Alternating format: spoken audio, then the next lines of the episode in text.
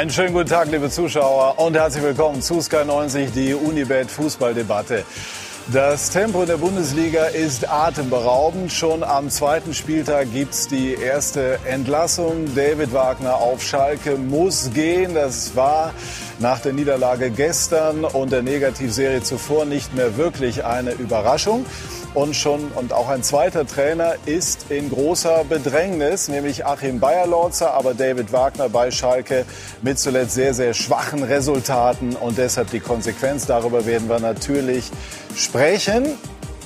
Jochen Schneider war dann derjenige, der das Ganze öffentlich kommuniziert hat.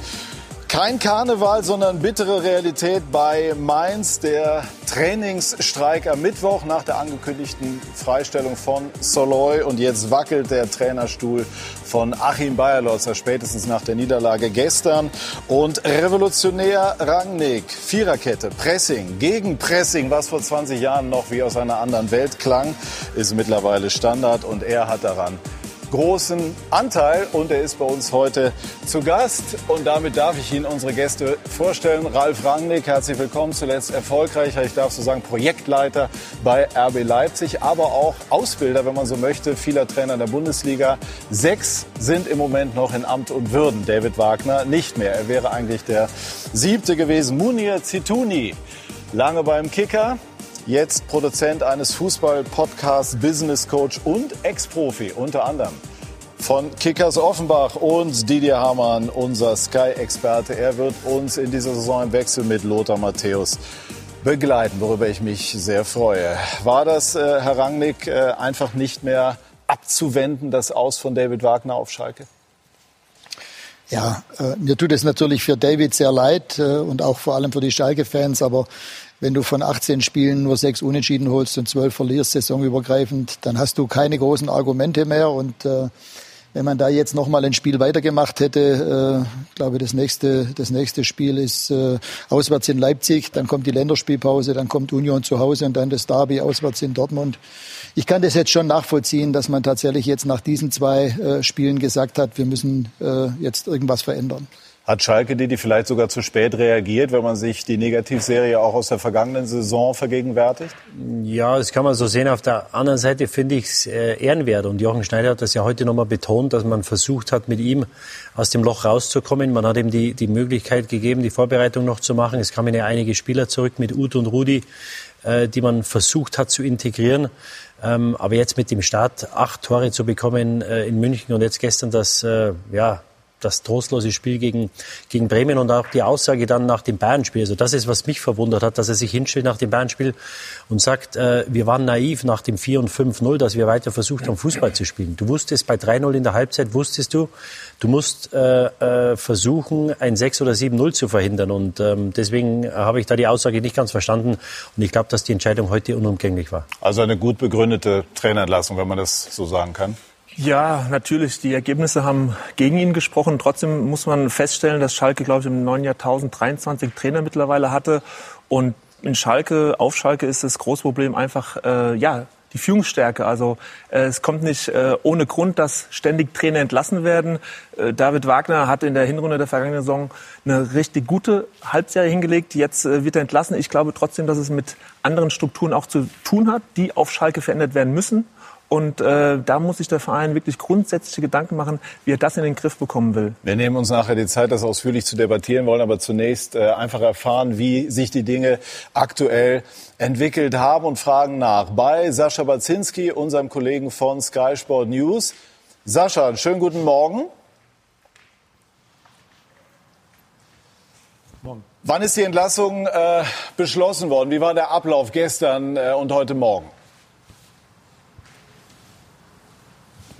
Ja, also nach unseren Informationen hat man sich gestern Abend nach dem Spiel dann schon entschieden, David Wagner zu entlassen. Heute Morgen gab es dann die offizielle Mitteilung, die, und ihr habt es ja auch schon besprochen, wirklich keinen mehr überras überrascht hat. Äh, man hat das Gefühl oder auch das Gefühl gehabt, Jochen Schneider hat eigentlich keine andere Wahl mehr. Die Mannschaft, die ist auf dem Trainingsplatz äh, vor gut ja, einer Stunde rausgekommen. Training wird geleitet von äh, Fitness- und Athletikchef Werner Leuter zusammen mit dem Athletiktrainer Quirin Löppert. Ähm, Mannschaft macht einige äh, Laufrunden, einige sind gerade auch schon wieder reingegangen und ja, so stellt sich hier gerade die Situation aktuell auf Schalke dar. Weißt du mal, wie David Wagner reagiert hat? Nee, also wir wissen heute Morgen, was ich gesehen habe, Viertel nach neun, zwanzig nach äh, oder neun Uhr war er hier, hat dann auch relativ schnell dann schon wieder das Trainingsgebäude äh, verlassen. Danach haben wir ihn jetzt auch nicht mehr gesehen. Ähm, ja, deswegen ähm, eine Reaktion oder verbal oder sich in irgendeiner Weise geäußert, äh, da haben wir noch nichts von gehört. Wie geht's jetzt weiter auf Schalke in Sachen Trainer? Ja, jetzt ist natürlich die große Frage, wer wird Nachfolger? Es wurde ja auch in den vergangenen äh, Tagen schon so ein bisschen spekuliert, weil klar war, Jochen Schneider wird sich umschauen nach einem Plan B. Sandro Schwarz ist so ein Name, der so ein bisschen hier durch Gelsenkirchen äh, wabert. Manuel Baum hört man auch. Es wäre auch eventuell denkbar gewesen oder denkbar, dass man mit einer Interimslösung jetzt in diese Woche geht bis zum Spiel gegen Leipzig und dann dem neuen Trainer danach quasi einen frischen Start gibt, weil dann ist ja Länderspielpause, der hätte dann zwei Wochen Zeit. Ähm, Interimslösung wäre Mike Büskens denkbar gewesen, zusammen mit Gerald Asamoah, aber in die Richtung soll es wohl nicht gehen, laut unserer Information, laut dem, äh, was wir hier gerade äh, gehört haben. Also wir müssen schauen, der Verein will jetzt in den nächsten Stunden, will in den nächsten Tagen eine Lösung präsentieren und das könnte dann wirklich schon ein neuer Cheftrainer sein und nicht erstmal eine Interimslösung. Sascha, Dankeschön für die ersten Eindrücke und Gruß nach Schalke, Herr Ranglig. Die Frage, die sich natürlich alle stellen, die ich auch mit auf den Weg gekommen, bekommen habe, würden Sie zur Verfügung stehen, wenn Schalke Sie fragen würde? Also ja, ich war ja zweimal auf Schalke und äh, kenne die äh, Umstände und vor allem auch die Fans und die Gesamtsituation sehr gut. Ähm, ich glaube perspektivisch, da werden wir ja nachher sicher auch nochmal drüber sprechen, dass es jetzt nicht alleine mit einem Trainerwechsel getan ist. Jetzt kurzfristig geht es natürlich darum, wer wird Nachfolger von David Wagner, äh, wer kann diese äh, brutale Serie von nicht gewonnenen Spielen dann irgendwo beenden. Aber ich glaube, dass äh, Schalke jetzt äh, vor allem auch nach der Personalie Clemens Tönnies, dass er nicht mehr zur Verfügung steht, einfach auch schauen muss, wie sie sich in Zukunft aufstellen. Wie, wie schafft es Schalke in den nächsten ein, zwei, drei Jahren wieder zu den Top 8 Deutschlands zu zählen? Und äh, das ist aus meiner Sicht mindestens genauso wichtig. Das ist interessant, nehmen wir nachher auf, hat aber die Frage nicht wirklich beantwortet. Ja, also ich bin seit acht äh, Wochen äh, frei, wenn man so will. Und äh, wenn ich jetzt sagen würde, Schalke interessiert mich überhaupt nicht, dann würde ich lügen. Natürlich ist Schalke ein Verein, der, mit dem ich immer auch verbunden bleiben werde, auch vom Herzen. Mir tun im Moment auch die Fans wahnsinnig leid. Aber jetzt dazu irgendwas zu sagen, ich glaube, das wär, würde der Sache auch nicht gerecht. Klingt jetzt aber nicht wie ein knallhartes Dementi. Ja, also im Moment fällt es mir schwer, mir vorzustellen, dort äh, ein drittes Mal hinzugehen. Aber im Fußball nie sagen, habe ich gelernt, macht auch nicht wirklich Sinn. Äh, deswegen im Moment, äh, Jochen Schneider wird sich da sicher seine Gedanken machen. Wir haben gestern auch noch mal zusammen telefoniert am Vormittag vor dem Spiel. Ähm, ich kenne Jochen schon sehr lange und er ist jemand, der da sich sicherlich sehr viele Gedanken machen wird. Holt er dann Ihre Einschätzung? Nein, ich habe ich hab äh, bei ihm angerufen, um ihm einfach nochmal die Daumen ja. zu drücken für das Spiel und, und auch einfach mal zu hören, wie es ihm so geht. Wie klang das jetzt? Kein Dementi. Richtig aufgefasst, ne? Aber wir sind am Sonntagmorgen, es ist ganz gemütlich. Wir lassen die Dinge sich jetzt mal so gemütlich äh, entfalten. Also das war jetzt mal sozusagen ähm, das erste Statement und wir schauen dann mal nachher, wie Sie die Situation auf Schalke auch im Großen und Ganzen bewerten und wollen aber jetzt auch noch mal sprechen über Mainz. Das war ja schon unter der Woche, das war ja schon eine Nummer. Es gab mal in Nürnberg in den 80er Jahren einen, einen Spielerstreik, das ging nachher für den Club, für die wenigen Jüngere oder für die wenigen, die sich nicht mehr daran erinnern, sehr gut aus, äh, ist aber nicht ganz vergleichbar. Ähm, hat Mainz sich da irgendwie gefühlt selber in so eine Bredouille jetzt gebracht? Also man wollte Soloy freistellen, die Mannschaft hat sich dann letztlich dagegen gestellt. Es ist irgendwie undurchsichtig, was dann am Ende wirklich die Motivation war.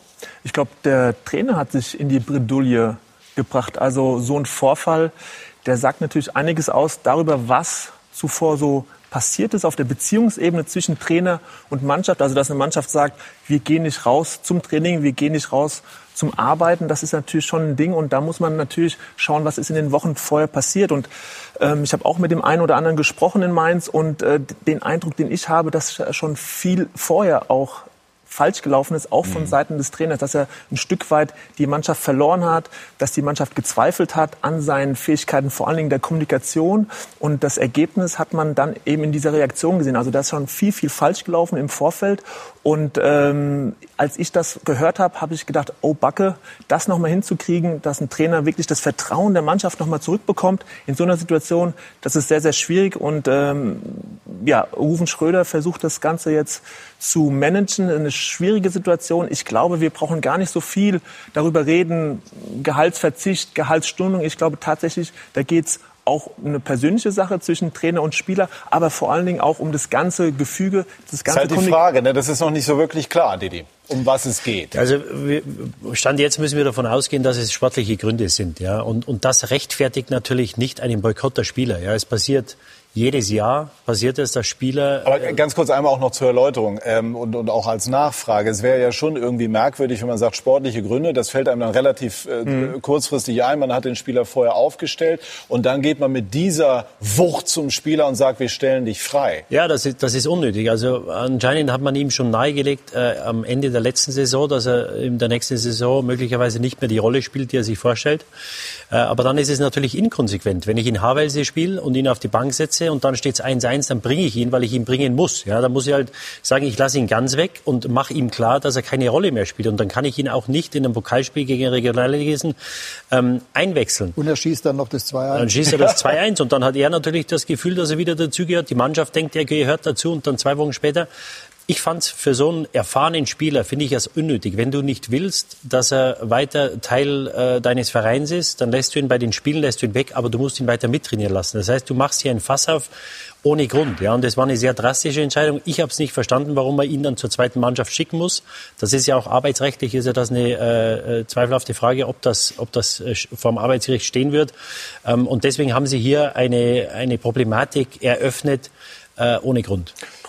Ganz kurz, Ralf Rangnick, welche Infos haben Sie, was Auslöser war für das Vorgehen des Vereins und dann auch Auslöser für den, nennen wir es jetzt ruhig, Streik der Spieler?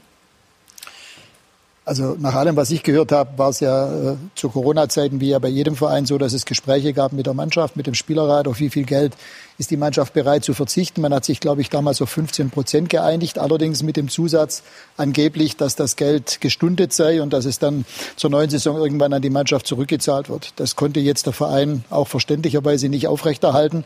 Und im Zuge dieser Kommunikation war es dann so, dass der Spielerrat das eben nicht verstanden hat, dass Adam Schalay wohl auch im Namen des Spielerrats dann äh, ein bisschen der Wortführer geworden ist. Mhm. Äh, ich kenne Adam jetzt auch schon als jungen Spieler.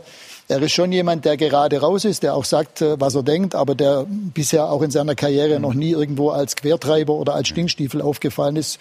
Als also doch keine sportlichen Gründe ich denke, dass das schon auch mit reinspielt, mhm. äh, diese, diese Geschichte. Und ähm, deswegen sehe ich jetzt diese Causa mit, äh, mit der Stundung des Geldes jetzt nicht nur als reines Trainerproblem. Das ist schon auch eine mhm. Sache, die der Verein dann einfach klar kommunizieren muss, entweder letzte Saison schon oder diese. Aber ansonsten bin ich trotzdem äh, bei Didi. Es ist nie gut, wenn du einen einzelnen Spieler mhm. rauspickst und suspendierst. Und erst recht nicht im Fall Adam, ein Spieler, der zwar Ungar ist, aber der ja muttersprachlich Deutsch spricht, der, mhm. denke ich, auch sehr beliebt ist im Kreise der Mannschaft. Wenn du sowas machst, sorgt es automatisch für einen Solidarisierungseffekt der, des Restes der Mannschaft. Ja, wir fragen mal nach beim Berater von Adam Soloy, Oliver Fischer, der uns telefonisch zugeschaltet ist und sich heute an einem hektischen Sonntag für uns Zeit nimmt. Dafür schon mal vielen Dank und äh, schönen guten Tag, Herr Fischer. Ja, hallo nach München. Sehr gerne. Wie geht's Adam Soloy? Ja, Adam äh, hat heute Morgen ähm, zunächst einen, ähm, einen Corona-Test äh, mit der Profimannschaft äh, machen dürfen, möchte ich fast sagen, ähm, ist danach ähm, zum Laufen ähm, geschickt worden. Und ähm, wenn Sie mich fragen, wie es Ihnen persönlich geht in der, äh, im Verlauf der letzten Woche, ähm, er hat sehr zu kämpfen mit der Entscheidung, ähm, die ihm von Mainz ähm, mitgeteilt wurde. Und ähm, wir haben sie alle bis zum heutigen Tage nicht verstanden.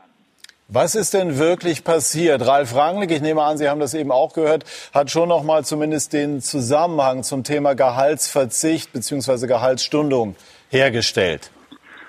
Das kann ich mir ehrlich gesagt nicht vorstellen, dass es hier einen Zusammenhang zu Adam, also zu der Thematik Adam ähm, Salai äh, und nicht Teilnahme am Mannschaftstraining ähm, geben soll, weil Adam äh, um das auch mal ganz klar in der Öffentlichkeit jetzt ähm, zu sagen, ähm, ist, es ist Adam auch wichtig zu sagen, dass er immer vorangegangen ist im Thema ähm, Corona-Gehaltsverzicht, beziehungsweise, um es genau zu sagen, Ge Gehaltsstundung. Also das heißt, er ist vorangegangen für den Verein, im Namen des Vereins und auch teilweise ähm, gerade mit ausländischen Spielern, die der deutschen Sprache nicht so mächtig sind. Da war Adam immer Verbindungsglied für den Verein, um diese Jungs vielleicht auch dann als noch ein bisschen Erklärungsbedarf vielleicht beim einen oder anderen bestand, ähm, ist Adam vorangegangen und hat sich für den Verein eingesetzt, weil er auch diese missliche Finanzlage aufgrund der Corona-Situation ähm, erkannt hat und, und für ihn auch völlig klar war, da muss er mithelfen, auch für die anderen ähm, oder für einige, die vielleicht ähm, da noch ein bisschen Erklärungsbedarf hatten. Und deswegen ist es für uns heute umso verwunderlicher oder wir möchten klar dagegen ähm, sprechen, ankämpfen, dass Adam jetzt genau in die gegenteilige Ecke gestellt wird. Nee, so hat Ralf Rangnick das überhaupt nicht gemeint, wenn ich das eben richtig verstanden habe, Herr Rangnick, sondern Sie haben eher gemeint, dass dann die Kommunikation, die daraus folgt, auch von Seiten des Vereins möglicherweise zu einer Eskalation geführt hat, richtig? Ja, also zumindest ist es mir so äh, gesagt worden von, mhm. von äh, gut unterrichteten Kreisen. Aber wie ich schon gesagt habe, ich sehe Adam, hab, wann immer ich Adam bisher äh, begegnet bin oder ihn erlebt habe, war es genauso, wie es, äh, wie es Herr Fischer gerade sagt. Er ist äh, eher ein integrativer Faktor als ein, als ein spaltender oder trennender Faktor. Ähm, am Ende, wie ich es vorher schon gesagt habe, einen einzelnen Spieler noch dazu mitten in der Saison auszugrenzen aus der Mannschaft, ist in der Regel keine, keine Entscheidung, die für irgendeinen Sinn macht. Dann gibt es am Ende wirklich nur Verlierer. Und so stellt sich für mich im Moment die Situation auch dar. Einmal nochmal nachgehakt. Was ist aus Ihrer Sicht denn jetzt wirklich ausschlaggebend gewesen? Sportliche Gründe oder möglicherweise auch finanzielle? Denn ähm, Adam Soloy soll ja zu den Topverdienern in Mainz gehören. Und wenn man es jetzt mal zuspitzt, könnte man auf die Idee kommen, dass der Verein, ohne dass ich es weiß, äh, ja, ihn von der Payroll haben möchte.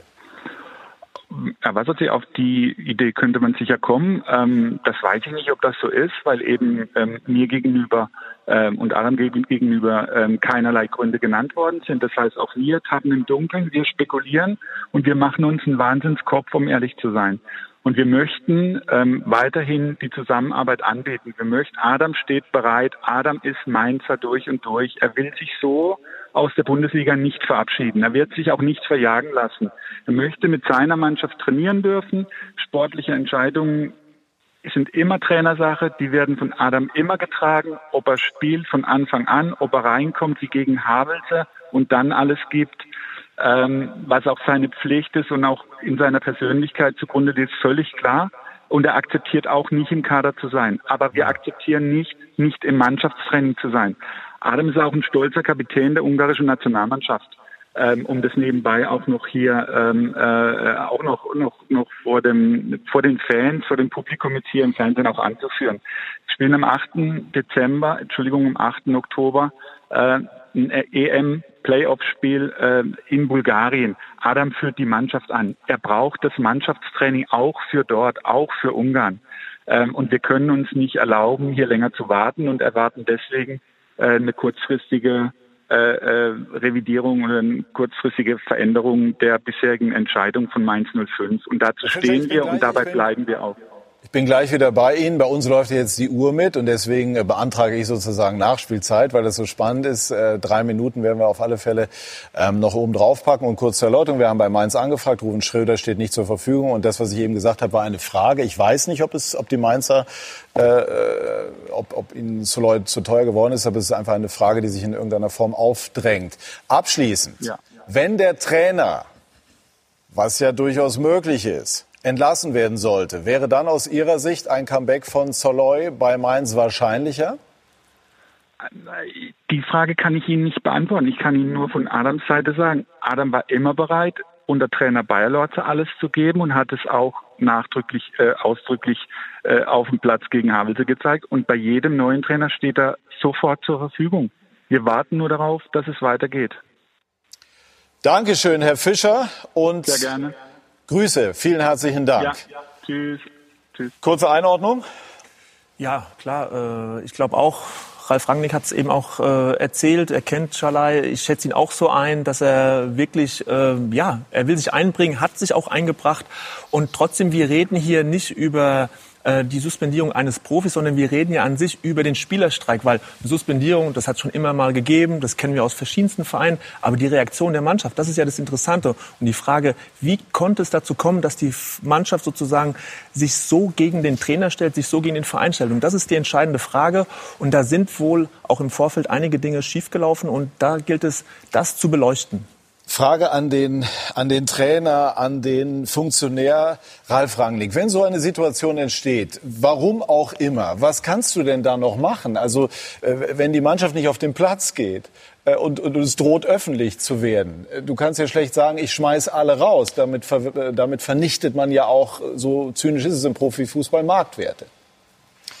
Ja, ich wollte noch kurz was ergänzen zu dem, was Munir gerade gesagt hat. Selbst wenn man einen Spieler nicht mehr mit ihm plant, wenn man ihn am liebsten verkaufen möchte, was ja durchaus auch sein kann und was, was man vielleicht auch nachvollziehen kann, dann ist ja immer noch die Frage, wie kriegt man das am ehesten hin? In dem Moment, wo du ihn drei Wochen vor äh, Schließung des Transferfensters einfach ausgrenzt und isolierst, erhöhst du ja nicht die Wahrscheinlichkeit. Weder emotional auf Seiten des Spielers, äh, aber auch nicht, äh, was die Perspektiven angeht, ihn irgendwo anders hin abzugeben. Das wird ja eher dann auch von den anderen Vereinen wieder beobachtet und in Frage gestellt. Und was ich gar nicht wusste, was aber gerade Herr Fischer gesagt hat, ich meine, Kapitän der ungarischen Nationalmannschaft, in der auch Spieler spielen wie Willi Orban oder Pete Gulaschi musst du ja auch erst mal werden. Also das, das wird mhm. ja auch dir nicht zugelost, sondern das musst du dir ja auch verdienen. Das sagt ja auch noch mal einiges aus. Zurück zur Frage vorher. Ich, ich, finde halt, man hätte im Vorfeld, das nützt zwar jetzt den ja. Verantwortlichen auch nichts mehr, aber ich kann mir ja auch nicht vorstellen, dass am Mittwoch der Achim Bayerlotzer mit seinem Trainerstab einfach auf dem Trainingsplatz stand und gesagt hat, wo bleibt denn jetzt die Mannschaft? Also das muss sich ja in irgendeiner Form abgezeichnet und kommuniziert worden sein durch den äh, Spielerrat, durch Kapitän Latza mhm. oder durch wen auch immer, muss es ja vorher schon auch beim Trainer und beim Sportdirektor landen. Und dann muss man natürlich, finde ich, ab dem Moment alles dafür tun, dass es genau zu diesem Szenario nicht kommt, weil das kriegst du danach dann irgendwann nicht mehr eingefahren. Also letztlich dann an einen Tisch setzen. Jetzt ist die Nachspielzeit abgelaufen und Schalke wartet unter anderem und genau über Schalke werden wir jetzt sprechen.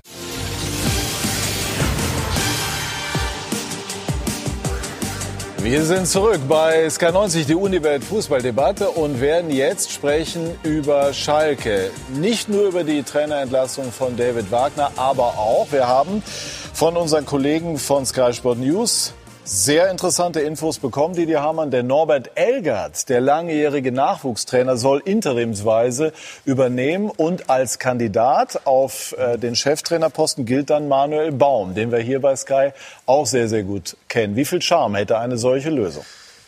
Ähm, ja, also wenn du den äh, Manuel Baum willst oder haben kannst, dann glaube ich, würde es schon Sinn machen, das jetzt zu machen. Also ich weiß nicht, ob man einen Interimstrainer braucht. Ähm, weil du natürlich nächste Woche die Länderspielpause hast, aber ich würde mal sagen, dass ein Großteil der Schalker Mannschaft Nationalspieler sind.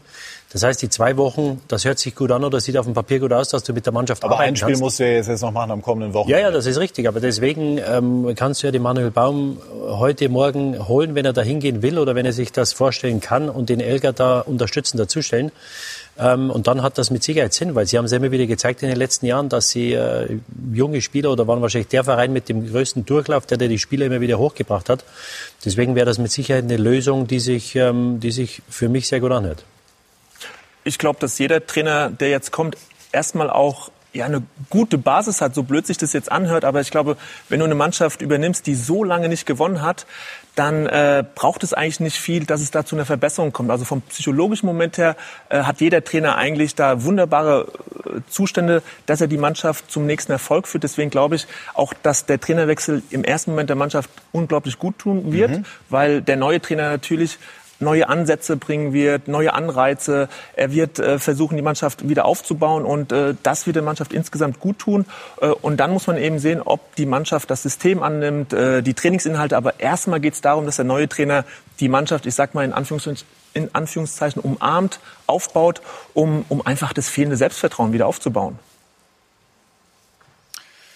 Ja, also ich kenne ja Norbert noch aus meinen äh, Amtszeiten. Norbert ist nachweislich der beste Ausbilder Deutschlands. Äh, wenn man die Zahl der Spieler sich anschaut, die durch seine Hände gegangen sind und später äh, Nationalspieler und Topstars geworden sind, ganz zu schweigen von den Marktwerten, die er für Schalke dadurch geschaffen hat, äh, steht er außer jeder Frage. Ich glaube, dass das auch einer der Wege ist für die Zukunft, dass Schalke eher in diesem Bereich, sage ich jetzt mal, der 15- bis 18-Jährigen Geld in die Hand nehmen muss und dies dann auch dem Norbert diese Spieler zur Verfügung stellt. Nach allem, was ich aber auch von Norbert und weiß, ist er, sieht er sich nicht im Profibereich äh, auch nicht mittel- oder schon gar nicht langfristig. Das wäre sonst meine nächste Frage gewesen, ob man es nicht gleich mit ihm wirklich auch dauerhaft versuchen könnte. Ja, also zum einen glaube ich nicht, dass, dass Norbert das selber möchte mhm. und anstrebt. Ähm, und äh, zum anderen würde man damit natürlich sich auch einer großen Stärke berauben, weil wer soll dann seine Nachfolge im U19-Bereich antreten? Deswegen glaube ich das eher nicht, dass es dazu zu einer langfristigen Lösung mit Norbert kommt ähm, ihn jetzt für die nächsten zwei Wochen kurzfristig einzusetzen, weil man vielleicht jetzt äh, Manuel Baum nicht innerhalb von drei Tagen loseisen kann. Manuel wird sicher auch was dabei gedacht haben, zum DFB zu gehen und er hat ja dort auch durchaus eine verantwortungsvolle Rolle. Mhm. Äh, da kann ich mir schon auch vorstellen, dass es vielleicht nicht so einfach ist, ihn, ihn innerhalb von zwei oder drei Tagen davon zu überzeugen, diesen Job wieder aufzugeben. Woran ist Wagner aus Ihrer Sicht auf Schalke gescheitert? Hat es auch mit einem nicht wirklich gut ausbalancierten Kader zu tun? Ja, ich glaube, es gibt viele Gründe. Ich glaube, dass Schalke der, der, das Wegfallen der Zuschauer doppelt getroffen hat, weil die Atmosphäre im eigenen Stadion auf Schalke war schon auch immer wieder ein absolut helfender, unterstützender Faktor. Gestern waren Sie aber vermutlich froh, dass keine Fans da waren. Das hätte ich mir jetzt nicht so gut vorstellen können. Ja, aber wenn man mal sich die ganzen letzten fünf, sechs Monate anschaut, äh, gab es schon viele Heimspiele, wo ich denke, die Unterstützung schon gut getan hätte der Mannschaft. Äh, dann gab es natürlich auch die Torwartdiskussion, die man auch nicht vergessen darf. Man hat es versäumt, Nübels Vertrag vorzeitig zu verlängern. Dann gab es immer dieses Hin und Her. Was macht Nübel jetzt? Ähm, dann hat man den Torwart gewechselt. Mal war Nübel im Tor, mal war Schubert im Tor. Jetzt ist Ralf Fährmann wieder die Nummer eins. Das ist ein nächstes Thema. Man hat mit, mit Uth, Rudi, äh, Bentaleb und mit Fährmann in den letzten Jahren Spieler eigentlich ausgemustert, aussortiert. Man hat sie sportlich für nicht mehr gut genug befunden. Jetzt plötzlich sind sie wieder da und sie sind nicht nur wieder da, sondern ich glaube, alle vier haben gestern sogar in der Startelf gestanden. Und äh, das ist natürlich auch schwierig, auch für die Spieler nicht so ganz einfach äh, nachzuvollziehen. Und ich kann mir vorstellen, auch für die Fans, wenn du Spieler, die eigentlich schon verabschiedet wurden von Schalke, dann plötzlich wieder da hast und sie sind jetzt die neuen Hoffnungsträger äh, der Zukunft. Und ich glaube, das sind alles so Faktoren, die da auch mit reinspielen. Und trotzdem mit der Trainerentlassung ist es nicht getan. Das, was auch Ralf vorhin angesprochen hat, ist einfach so, dass der Verein schauen muss, dass er von oben wirklich eine Stärke ausstrahlt. Und äh, wenn man sich anschaut, auch das Binnenverhältnis, Reschke, Wagner, es gibt Reschke, der Kaderplaner. Kaderplaner, wo es auch geknistert haben soll zwischen ihm und Wagner. Peter Peters, der zurückgetreten ist mhm. äh, als Finanzvorstand letzte Saison, äh, in Jochen Schneider, der eher gern im Hintergrund bleibt, nicht so gern im Vordergrund das Gesicht mhm. des Vereins werden will. Also da spürt auch eine Mannschaft, ne, sind wir eine Einheit auch von oben. Ja? Und da muss der FC Schalke einfach schauen, dass er wieder eine starke Persönlichkeit nach bekommt, die von oben sozusagen die Strukturen neu aufsetzt und sich wirklich mal Gedanken macht, wie wollen wir die nächsten Jahre angehen. Jetzt kommt ein neuer Trainer, der wird das eine andere Spiel gewinnen, aber grundsätzlich hakt es einfach beim FC Schalke an den Strukturen. Ich glaube, dass er es nicht geschafft hat, auch in der guten Phase, als er anfing, also jeder gesagt hat, endlich ist einer da, der uns wieder zusammenbringt und hier wieder, wieder was schafft, hat er es nicht geschafft, mit der Mannschaft eins zu werden. Ja, und äh, aus, aus gut unterrichteter Quelle äh, hat mir jemand gesagt, Freunde hatte er noch nie, jetzt hat er auch Feinde in der Endphase. Ja. Und ich in glaub, der dass, Mannschaft. In der Mannschaft. Und ich glaube, dass das, das ist nie gut für einen Trainer. Dass das genau auf den Punkt bringt, weil wenn du wenn du eine Phase hast, du hast in Schalke ist im Moment, sagen wir mal, Mittelmaß. Nicht vom Gehaltsvolumen, aber von der sportlichen Leistung sind sie bestenfalls Mittelmaß. Weil sie ja, wie gesagt, 18 Mal hintereinander nicht gewonnen haben. Wenn du dann keine Mannschaft hast, die hinter dir steht, dann passiert sowas. Es haben alle Vereine immer mal wieder eine schwere Phase. Nur irgendwann stößt du den Bock um, dann gewinnst du wieder Spiel, Spiel, weil du sagst, wir haben jetzt drei oder viermal nicht gewonnen. Komm, wir rücken noch enger zusammen und wir schaffen das miteinander. Und dieses Miteinander, glaube ich, hat er nicht geschafft zu erzeugen auf Schalke. Und deswegen, nur deswegen ist es möglich, dass du 18 Mal mit einer Mannschaft, die qualitativ für mich unter die ersten zehn gehört, ähm, nicht gewinnst. Und dann haben sie natürlich letztes Jahr gefühlt nur Burgstaller als Stürmer gehabt, ja, der, der sich müht, der, glaube ich, ein sehr guter Kaderspieler ist, aber kein erster Stürmer für mich, für einen Bundesliga-Verein. Jetzt hast du mit Paciencia, mit Uth, mit Ibisevic, auf einmal hast du mit Raman hast du fünf oder sechs. Mittelstürmer, du hast keine Außenspieler. Und was ich dieses Jahr nicht verstanden habe, wenn ein Sebastian Rudi den Jogi Löw noch für gut genug hält, dass er bei der Nationalmannschaft spielt oder zumindest im, im erweiterten Kreis ist. Wenn ich so einen Spieler zurückbekomme, dann muss ich den ins Zentrum stellen. Du brauchst in, in, der, in der Phase, wenn du 14 oder 15 Mal nicht gewonnen hast letzte Saison, dann fährst du nach München, dann musst du die Mitte stabilisieren. Dann brauchst du jemanden, der das Spiel versteht, der das Spiel organisiert und der diszipliniert ist. Und da ist ein Sebastian Rudi prädestiniert dafür. Dann fahren sie nach München, dann spielt der Rechtsverteidiger mit Ochipka auf der anderen Seite gegen einen Nabri und gegen einen Leroy Sané. Und da muss ich sagen, da fehlte mir schon vor, der, vor dem Anpfiff das Verständnis. Wenn ich so einen Spieler habe, dann stelle ich neben Ben Taleb, der ein, ein, ein, ein talentierter Spieler ist, aber der, glaube ich, keiner ist, auf den man sich äh, wirklich verlassen kann. Und ich habe einen Rudi, da muss ich den Rudi da in die Mitte stellen und von da dann die, die Mannschaft um ihn herum. Wir wollen noch mal einmal Sascha Baczynski rufen. Wir haben ja eben die Informationen, die von den News kommen, hier schon in die Runde geworfen und würden jetzt gerne einmal noch mal bei Sascha vor Ort nachfragen. Ähm, woher stammen die Infos beziehungsweise ähm, ist das tatsächlich dann euer Stand der Dinge? Also, äh, dass Manuel Baum sozusagen der heißeste Kandidat auf die Nachfolge von David Wagner ist? Genau, das ist das, was wir aktuell gerade hier äh, aus und um Schalke ähm, gehört haben. Norbert Elgert eventuell die Interimslösung und dann der Fokus wohl auf Manuel Baum. Ähm, genau, das ist unser Stand der Dinge. Also und ich glaube, Ralf Rangnick hat es gerade gut zusammengefasst, was Norbert äh, was äh, Norbert Elgert, was Norbert Elgert angeht. Äh, der hat da eigentlich, äh, da hat er sich auch in der Vergangenheit schon geäußert, keine Lust hier dauerhaft im Profigeschäft äh, tätig zu sein. Also da wäre wirklich nur eine Interimslösung möglich. Und dann, wer weiß, ja, ähm, fixiert es sich vielleicht wirklich auf Manuel Baum. Also es sind ja auch Namen gehandelt worden, wie zum Beispiel Marc Wilmots, Vereinslegende. Die sind nach euren Infos aus dem Rennen? Genau, also das ist das, was wir heute auch schon gehört haben. Marc Wilmots wohl nicht, äh, wurde auch immer wieder spekuliert. Auch dann Interimslösung vielleicht Mike Büskens zusammen mit Gerald Asamoah, aber das soll dann die Übergangslösung auch nicht sein. Also das konnten wir dann auch schon ausschließen und was ihr gerade auch diskutiert habt und was wir auch gerade formuliert haben, das momentan äh, ja der aktuellste Stand der Dinge.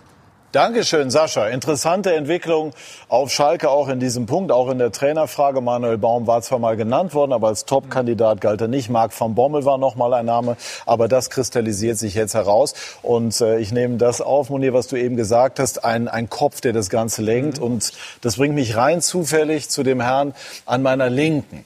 Was ähm, wäre denn für Sie ein vorstellbares Szenario, wenn wir davon ausgehen, dass die reine Trainertätigkeit für Sie vermutlich fast ein Tick zu klein geworden ist? Könnten Sie sich vorstellen, ähm, ja, der Kopf eines neuen Schalke zu sein, das größer gedacht wird? Er bleibt dran auf jeden Fall. Er lässt nicht locker. Ne? Manndecke-Qualitäten. Ja, also ich glaube, die letzten 14, 15... Ich hatte eine andere Rückennummer, allerdings in der tieferen Klasse, aber ist egal. Ja, die letzten 14 äh, Jahre seit 2006 Hoffenheim haben ja gezeigt, auch mir übrigens gezeigt, dass äh, ich dann eigentlich am meisten bewirken kann und auch am meisten ja, entstehen kann, wenn ich eben mehr bin als entweder nur der Trainer oder gut, ich war ja die ersten drei Jahre auch nur Sportdirektor für Salzburg und Leipzig. Also wenn, wenn äh, die Entwicklungsmöglichkeiten sich eben nicht auf kleinere Teile begrenzen und beschränken. Und das war in den letzten 14 Jahren eigentlich immer der Fall. Und äh, ich für mich selber ist schwer die Frage zu beantworten, als was ich mich eher sehe, als Trainer oder als Sportdirektor. Ich kann beides machen und ich habe auch an beidem enormen Spaß. Aber ich glaube, dass es einfach wichtig ist, generell im Fußball ähm, einen Verein dahin zu entwickeln, dass du die bestmöglichen Leute an Bord hast. Natürlich auch die bestmöglichen Spieler, aber die fallen ja auch nicht vom Himmel. Die musst du ja durch irgendwelche Scouts dann entsprechend auch suchen und finden lassen. Dazu musst du aber erst mal wissen, was suche ich überhaupt für Spieler. Dann geht schon wieder los, für welchen Fußball möchte ich eigentlich stehen. Lösen uns mal einmal von Ihrer Person, fragen es einmal grundsätzlicher. Muss Schalke jetzt diese Situation zum Anlass nehmen, grundsätzlich anders zu denken. Schalke immer noch eingetragener Verein, das, das erschwert sicherlich die, die Kapitalzufuhr. Das sind halt nun mal Dinge, die im Profifußball eine Rolle spielen. Muss Schalke da grundsätzlich etwas überdenken und wenn ja, was und in welche Richtung? Ich glaube sehr wohl, dass sie das müssen, erst recht durch, den, durch, durch das Ausscheiden von Clemens Tönnies. Clemens Tönnies war ja die letzten Jahre, wenn wir mal ehrlich sind, sowas wie die Lebensversicherung für Schalke. Äh, wenn tatsächlich mal irgendwann wieder irgendwo Geld gefehlt hat, hat er entweder selbst welches, selber welches dazugegeben oder er hat mit dem äh, Deal mit Gazprom dafür gesorgt, dass eben auch viel Geld darüber reinkommt. Das Clemens selber ist jetzt nicht mehr da.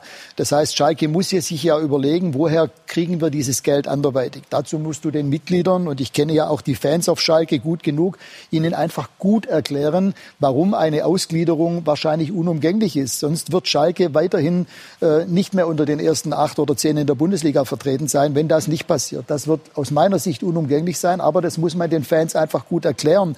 Und dann kommt es natürlich auch darauf an, was du mit dem dann womöglich dadurch mehr generierten Geld nachher auch machst. Es ist ja nicht damit getan zu sagen, ich habe dann, keine Ahnung, 200 Millionen mehr zur Verfügung, ähm, wenn damit dann nachher nicht die richtigen Dinge gemacht werden. Und ich glaube, das wird unumgänglich sein, unabhängig jetzt davon, wer Trainer wird auf Schalke, dass sich dafür Schalke einfach auch für die Zukunft entsprechend aufstellt. Jetzt komme ich als Mittelstürmer und sage jetzt mal angenommen, diese Voraussetzungen wären geschaffen. Also so ähnlich, wie Sie das in Hoffenheim und in Leipzig vorgefunden haben. Und Sie, sagen die Schalker dann, Ralf oder du, wären der richtige Mann. Wären Sie dann an Bord?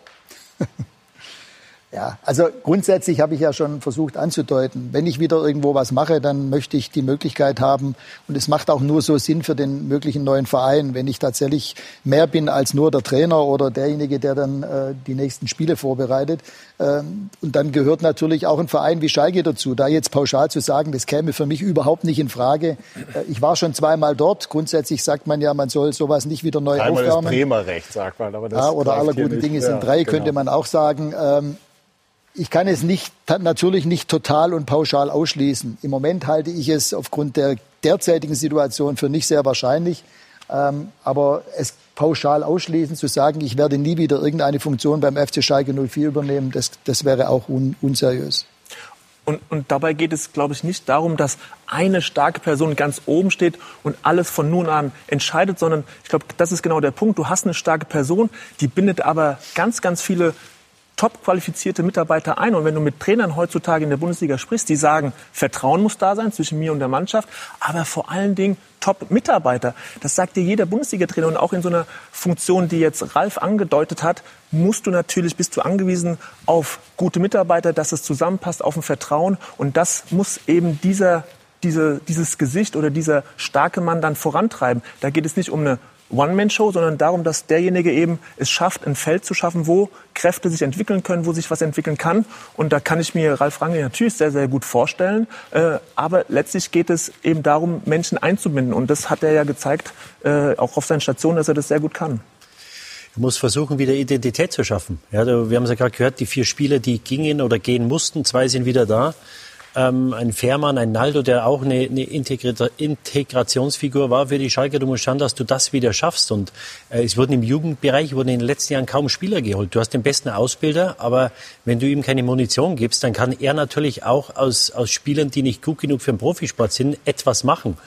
Ähm, und ich glaube, dass ähm, auf Schalke ist es, wird es unheimlich wichtig sein, wieder junge Spieler oder versuchen, junge Spieler hochzubringen.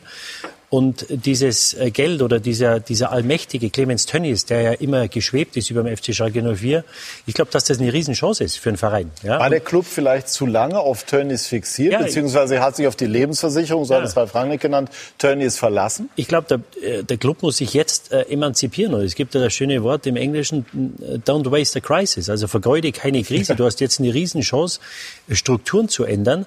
Ähm, und ich glaube schon, dass, dass äh, Tönnies hat das natürlich gemacht, weil er Fan ist und weil er den Verein liebt. Aber ich glaube schon, man sieht es ja auch in Hamburg mit Kühne, dass dieses viele Geld, wo man immer wieder zurückfallen kann, wenn man sagt, da fehlt was, kannst du das machen, das ist mehr Fluch als Segen. Und du musst mal schauen, dass du wieder wirtschaftlich arbeitest.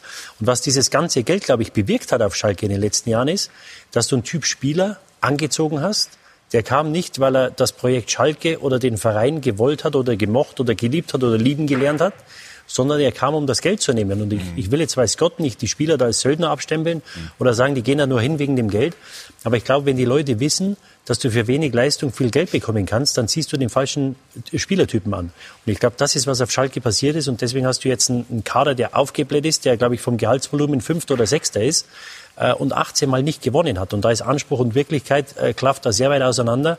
Aber ich glaube, die, die, die, ja, die Grundpfeiler, wenn man sich mal anschaut, mit, mit einem Elgert, mit den Fans, du hast fähige Leute. Ich halte Jochen Schneider für einen sehr fähigen Mann. Wenn Könnten Sie sich denn Ralf Rangnick in einer herausgehobenen Position auf Schalke gut vorstellen? Ja, also für mich wäre das ja fast äh, wie hausgemacht, diese, diese, diese Position. Du hast jemanden, der schon mal da war, der den Verein kennt, der die Leute kennt, also dieser Stallgeruch, der ja auch nicht unwichtig ist, weil, weil du schon wissen musst, wenn du nach Schalke gehst, glaube ich, musst du schon wissen, wie der Verein tickt und wie der Verein geht. Ja, weil Schalke ist ja Religion, das ist ja kein Fußballverein. Und ähm, wenn du da jemanden hast, der die Leute dann in Position bringt und setzt, und wenn du mit, mit Schneider jetzt, mit Baum möglicherweise, du hast mit Elgert den Ausbilder, dass die Fans, du kannst eine unheimliche Wucht erzeugen. Nur im Moment ist es halt so, wenn du mit Schalker Fans sprichst, dass sie mehr oder weniger genug haben vom Verein. Aber ich glaube, es braucht nicht viel, um dieses Feuer wieder zu entfachen. Und ich glaube, dass jetzt eine, eine wunderbare Gelegenheit ist, mit wem auch immer, das zu machen. Klingt reizvoll. Glauben Sie, dass Schalke marschiert äh, und, und sich befreit, so wie Monier das eingangs gesagt hat, egal im Grunde genommen, wer jetzt übernimmt als Trainer? Das glaube ich nicht, dass es unabhängig davon ist. Ich sehe aber schon auch die Möglichkeit für einen neuen Trainer jetzt, wenn er an bestimmten Stellen ansetzt, äh, die Mannschaft wieder dazu zu bringen, dass sie auch wieder Spiele gewinnt. Ähm, ich sehe es wie Didi, der Kader ist nicht so schlecht, äh, dass man damit ganz hinten stehen muss. Aber wenn du 18 Spiele nicht gewonnen hast, macht das natürlich auch was mit einer Mannschaft. Also du hast ja gar kein Gefühl mehr, äh, ähm, Spiele zu gewinnen. Ich glaube, dass es in erster Linie darauf ankommt, dass der Trainer, wer es auch immer es jetzt wird für die nächsten Spiele, der Mannschaft einfach auch auf taktische Art und Weise wieder weiterhilft. Die Mannschaft braucht Hilfestellungen vom Trainer. Was muss sie tun, um tatsächlich nicht mehr so viele Tore zu kassieren? Auf der einen Seite, aber auf der anderen Seite eben auch wieder in der Lage sein, Tore zu schießen. Und äh, dass sowas gelingen kann. Wir haben gestern gesehen, Augsburg hat Dortmund geschlagen mit 20 Prozent Ballbesitz und hat trotzdem verdient am Ende gewonnen. Natürlich hat Schalke keine Mannschaft, die schlechter besetzt ist als die von Augsburg, da brauchen wir nicht drüber reden. Aber sie hat eben auch 18 Mal nicht gewonnen, wettbewerbsübergreifend. Und deswegen glaube ich, dass dieses Gefühl, wieder Stärke zu kriegen, Spiele zu gewinnen, kommt ja auch nicht von ganz alleine. Also nur mit psychologischen Worten, mit einer entsprechenden Ansprache alleine passiert es nicht. Der nächste Gegner ist Leipzig. Es gibt dankbarere Aufgaben, als im Moment gerade in Leipzig zu spielen und der übernächste ist in Dortmund. Also da muss schon auch von taktischer Seite müssen Hilfestellungen kommen für die Mannschaft. Was muss, muss sie tun, mhm. um eben tatsächlich wieder in die Erfolgsspur zurückzukehren? Ja, also das ist äh, Leipzig ist ein sehr gutes Stichwort, denn wir wollen gleich sprechen bei Sky90 die Unibet Fußballdebatte über RB Leipzig und auch über Ralf Rangnick und seine Rolle als Vordenker. Timo Werner ist nicht mehr da bei RB. Wie stark ist dieser Kader und was hat Ralf Rangnick im deutschen Fußball bewirkt. Das und viel mehr gleich bei SK90, die Unibet Fußballdebatte.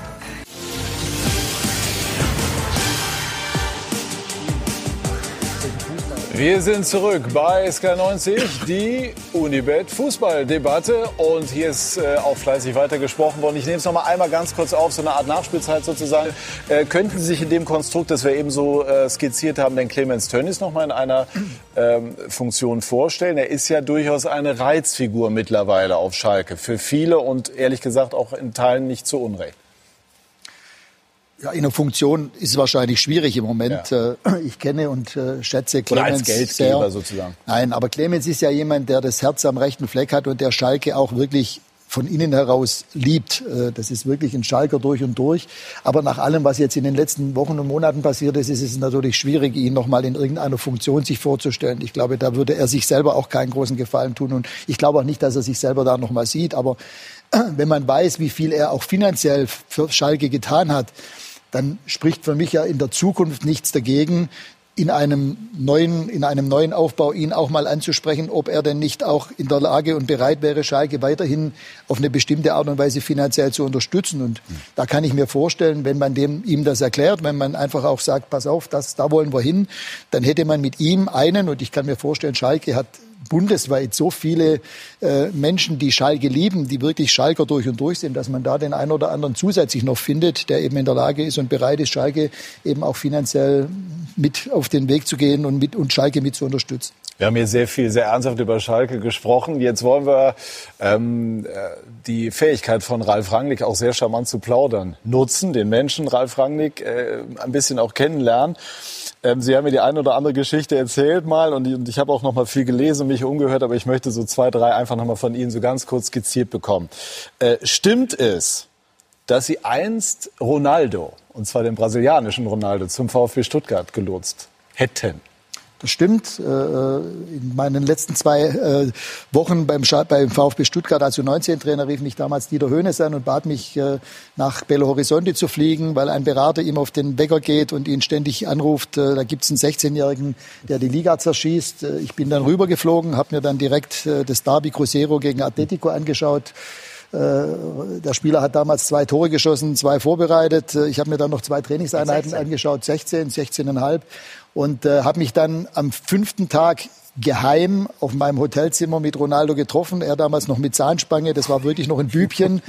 Und ich habe dann nach fünf Tagen Dieter Hönes angerufen, habe gesagt, äh, Dieter oder Herr Hönes, damals waren wir noch per Sie, äh, wenn das jetzt nicht eine reine Dienstreise war, die ich halt jetzt gemacht habe, sondern einen ernsten Hintergrund, dann holt irgendwoher sechs Millionen Dollar. Überfallen Sie eine Bank. Holt sechs Millionen Dollar irgendwoher und verpflichtet diesen Spieler, weil dieser Spieler wird in den nächsten Jahren das Maß aller Dinge im europäischen Fußball. Und insofern stimmt es. Er hat mir dann damals sein Originaltrikot gegeben. Ich habe ihm eins mitgebracht vom VfB Stuttgart mit Ronaldo drauf. Er hat es dann direkt angezogen, hat sich gefreut und am Ende ist er dann nach Eindhoven gewechselt, aber die Geschichte stimmt. Stimmt es, dass Mbappé beinahe bei RB Leipzig gelandet wäre? Beinahe würde ich nicht sagen, aber wir hatten ihn schon, als er 15, 16 war, auf unserer Scouting-Liste. Ich habe mich dann ein paar Mal mit den Eltern getroffen, in Monaco und in Paris. Äh, und der Vater hat tatsächlich richtig Vertrauen gewonnen. Und im Februar 2015 äh, sagte der Vater zu mir, ähm, Ralf, ich würde dir den Jungen gerne geben, aber dafür ist Voraussetzung, dass du Trainer machst, weil wir wissen, dass der Trainer die wichtigste Rolle hat für so einen Spieler, ob er sich weiterentwickelt und ob er spielt. Und ich konnte mir im Februar 2015 noch nicht vorstellen, dass ich tatsächlich dann fünf Monate später wieder auf der Trainerbank sitze bei Leipzig. Und äh, in der Zwischenzeit hat er dann seine ersten Spiele bei Monaco gemacht und war dann auch für uns nicht mehr zu, zu bekommen. Stimmt es, dass Sie in Backnang, wo Sie Spielertrainer waren, mal äh, einen Kasten Bier, der in die Kabine gestellt wurde, eigenhändig rausbefördert, rausgeworfen haben und abends heimlich die Scherben eingesammelt haben? Stimmt auch. ähm, ich habe damals als 25-Jähriger direkt vom SSV Ulm kommend äh, als Spielertrainer die Mannschaft übernommen und wir haben es tatsächlich geschafft, innerhalb von ein paar Wochen einen richtigen Profi-Spirit in die Truppe zu bekommen. Kein Alkohol mehr nach dem Spiel in der Kabine, kein Zigarette rauchen, noch im Trikot, äh, womöglich vor den Nachwuchsspielern. Und wir haben dann das erste Spiel 5-1 gewonnen. Der Teambetreuer, der natürlich jahrelang gewohnt war, dass man nach einem Sieg erst recht einen Kasten Bier in die Kabine stellt, stellte den ein bisschen naiv in die Kabine. Die Mannschaft hat mich angeguckt und ich habe dann tatsächlich den Kasten Bier, den Bahndamm runtergeworfen, um einfach das auch nochmal bildhaft zu signalisieren, mhm. wie ernst das gemeint war und habe dann zum Teambetreuer gesagt, pass auf, an dem Tag, an dem wir den Aufstieg feiern, kannst du wieder einen Kasten Bier reinbringen, dann ist Ausnahmezustand, aber bis dahin bitte nicht mehr. Hätten Sie unter dem Trainer Rangnick Spaß gehabt, Didi? äh, wann war das? Das war 1982, 83, ja. 83. Ja, wenn es so ist, dann ist es so. Also wichtig ist, dass einer ansagt und, und da haben sich alle dran zu halten. Also ähm, das war jetzt eine diplomatische Antwort. Ja, im, im aber revolutionär war es definitiv. Aber, aber also später, also ich bin äh, damals dann äh, das erste Mal bei den Bayern mitgefahren als nach dem Abschiedsspiel von Charlie Körbel, wo ich das erste Mal mit 18 dabei war, der Klaus Augenthaler im Bildungsbecken saß mit Weißbier und Zigarette, äh, war natürlich kein gutes Vorbild, aber es war halt so. Und äh, da muss jeder sich sein eigenes Urteil bilden, aber es braucht halt Regeln und da hat sich jeder dran zu halten. Seid ihr aufgestiegen? Wir sind zweimal aufgestiegen ja, nacheinander. Also, und vor allem das Spannende war ja, dass die Spieler das tatsächlich vollkommen übernommen haben. Also es war noch eine Geschichte. Die, normalerweise ging ja im, in der Vorbereitung dann die Spieler auch normal in Urlaub. Und ich habe gesagt, schaut, könnt ihr machen. Aber jeder, der in Urlaub geht in der Vorbereitung, der spielt halt dann nachher nicht, äh, wenn andere nicht im Urlaub waren. Und das Spannende daran war ja, dass wir es tatsächlich geschafft haben, innerhalb von vier, fünf Wochen in eine komplette Bezirksligatruppe, die haben ja auch kein Geld gekriegt dafür, einen richtigen Profi-Spirit reinzukriegen. Mhm. Die haben tatsächlich aufeinander selber aufgepasst. Natürlich haben die Jungs dann auch mal Alkohol getrunken, auch nach dem Spiel, aber eben nicht eine Stunde nach dem Spiel, sondern eben dann eben erst am Abend. Stimmt es, dass Herr Mateschitz mal moniert hat, dass bei Ihnen im Garten kein äh, Hubschrauberlandeplatz äh, eingebaut und eingeplant wurde? Nein, das stimmt nicht. Äh, es war so, dass er mich damals ja anrief und äh, sich gerne mit mir treffen wollte. Ich war in Backnang, er in Salzburg. Ich wusste, dass es viereinhalb Stunden Autofahrt sind mit dem Auto, aber er sagte, er würde gerne mich schneller treffen. Und dann habe ich gesagt, okay, wie soll das gehen? Ja, er könnte mit dem Hubschrauber kommen. Und dann habe ich eigentlich gedacht, naja, bei der Planung äh, meines Hauses in Backnang und dem Garten habe ich einen Fehler gemacht. Ich habe keinen Landeplatz mit eingeplant und habe halt dann kurz überlegt, wie kann das schnell gehen. Habe mich dann an meinen langjährigen Freund Uli Farbe erinnert und an seine Ehefrau Andrea Berg die haben äh, einen Kunstrasenplatz auf dem Dach der Tiefgarage. Ich habe Uli ah. angerufen und Uli hat dann innerhalb von zehn Minuten eine Landeerlaubnis bekommen.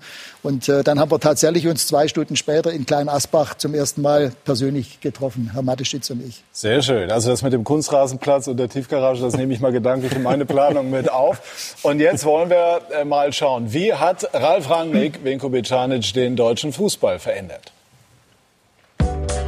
Einen großen Titel gibt die Karriere von Ralf Rangnick her. Pokal Schalke 2011, aber das war's auch. Doch mit Trophäenzählereien wird man ihm eh nicht gerecht. Denn das ist einer, der immer etwas mehr machen, mehr entscheiden wollte, einer, der gar nicht ausgelastet war, nur als Trainer. Beispiel Hoffenheim. Einen Verein nehmen, der aus der Kreisklasse kam und in die Bundesliga führen.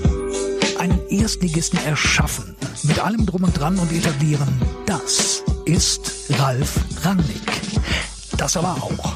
Einer, der sich zu viel zumutete, ausbrannte, die Notbremse zog. Natürlich ist es in diesem äh, Mediengeschäft Fußball, äh, das ist es nun mal, auch schwierig, äh, das tatsächlich zu tun und sich von mir aus auch zu outen. Schwierig mag er. Sowas wie gleich zweimal RB, Salzburg und Leipzig gleichzeitig dirigieren. In Leipzig Trainer, Sportdirektor, wieder Trainer sein, als auf den Wunschkandidaten Nagelsmann gewartet werden muss. Das ist Rannick, ein unabhängiger Denker und Planer und Macher, der sich auch nicht scheut, mal zu sagen, wir haben sensationelle Arbeit geleistet. Hat Rannick, auch in Leipzig. Lustig übrigens, man munkelt, Schalke hätte ihn gern wieder ausgerechnet. Und selbst wenn es für ihn bei dem nur einen großen Titel bleiben sollte, so ist er doch eine der prägenden Figuren im deutschen Fußball der letzten zwei Jahrzehnte. Ralf Rangnick. Unser Reservoir an Geschichten äh, des Menschen Rangnick ist aber schier äh, unerschöpflich. Eine habe ich noch, die würde ich auch gerne noch mal von Ihnen äh, hören. Stimmt es, dass Sie äh, auch in Ihren Anfangszeiten zum Teil die Kabine in totale Finsternis versetzt haben, um die Sinne der Spieler zu schärfen?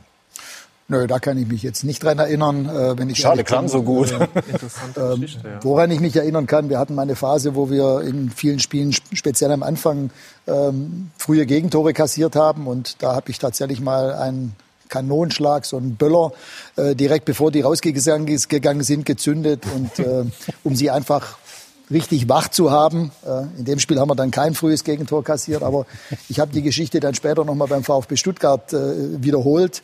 Und äh, dann hat Franz Wohlfahrt, der Torwart damals, mit Torwarthandschuhen gedacht, oh, was liegt denn da? Und hat den bereits brennenden Böller wieder aufheben wollen. Und dann habe ich natürlich ihm gesagt, Finger weg, weil der wusste im ersten Moment gar nicht, was passiert. Und das habe ich seitdem dann auch nicht wieder gemacht. Also Kluge das waren Entscheidung. So ein paar Sachen aus der Vergangenheit. Wer war, jetzt sprechen wir über Sie als, als äh ja, Fußballentwickler, vielleicht sogar revolutionär. Wer war für Sie ein Vorbild? Arrigo Sacchi vielleicht vom AC Milan? Ja, also ich habe ja von der Anfangszeit als Trainer erzählt, 1982, 83. Ich war 25, war gerade mit Ulm als Spieler aufgestiegen, war selber auch so der Sonderbewacher für den gegnerischen Zehner, habe Sport studiert und für mich war eigentlich relativ früh klar, dass so dieses gegnerorientierte, ähm, man, der deutsche Fußball damals stand für alles. Wir waren gefürchtet für die deutschen Tugenden, aber wir waren jetzt nicht besonders äh, gefürchtet als Strategen. Auch keine deutschen Trainer waren gefürchtet. Die richtig erfolgreichen Trainer in Deutschland waren Leute wie Ernst Happel oder Paul Czernay oder Chick Tchaikovsky. Ähm, und für mich war eigentlich schon als sehr junger Trainer klar, so dieses nur den Gegner ausschalten und äh, womöglich selber den Ball nur zehnmal berührt zu haben, das war nicht mein Fußball. Und deswegen äh, blieb mir eigentlich gar nichts anderes übrig, als mich anderweitig zu orientieren. Ich bin dann sehr früh Helmut Groß begegnet. Ist ja bekannt, dass der eigentlich bis letztes Jahr einer meiner engsten äh, äh und auch sehr eng befreundeten Wegbegleiter war auf der ganzen Strecke. Und äh, ja, es war so, dass damals Arrigo Sacchi in den 80er Jahren mit Milan natürlich schon sowas wie ein Vorreiter war. Ähm, übrigens jemand, der selber nur 10., 11. Liga gespielt hat, früher Schuhe verkauft hat. Äh, und äh, dann gab es ein persönliches äh, Erlebnis gegen Dynamo Kiew, ein Freundschaftsspiel. Lobanowski war Trainer und ich habe nach zehn Minuten mal angefangen zu zählen. Sag mal, sind die einer mehr? Habe ich einen vergessen aufzustellen? Weil du hattest ständig Stress, ständig Druck. Und äh, die beiden haben dann schon dafür gesorgt, dass ich immer wieder mal geguckt habe, was machen die im Training, wieso spielen die so, wie sie spielen. Und für mich war eigentlich immer klar, Fußball muss mehr sein, als nur irgendwie Spiele zu gewinnen, sondern es sollte proaktiv sein. Wir wollten selber Einfluss haben auf das, was passiert. Und zwar egal, ob der Gegner den Ball hat oder wir selber. Und da blieb einem damals in den 80er Jahren als deutscher Trainer eigentlich kaum was anderes übrig, als über den deutschen Tellerrand hinauszuschauen. Also eine hohe Meinung von Arrigo Sacchi. Und jetzt müssen Sie mal genau hinschauen. Der hat nämlich auch eine ganz hohe Meinung von Ihnen.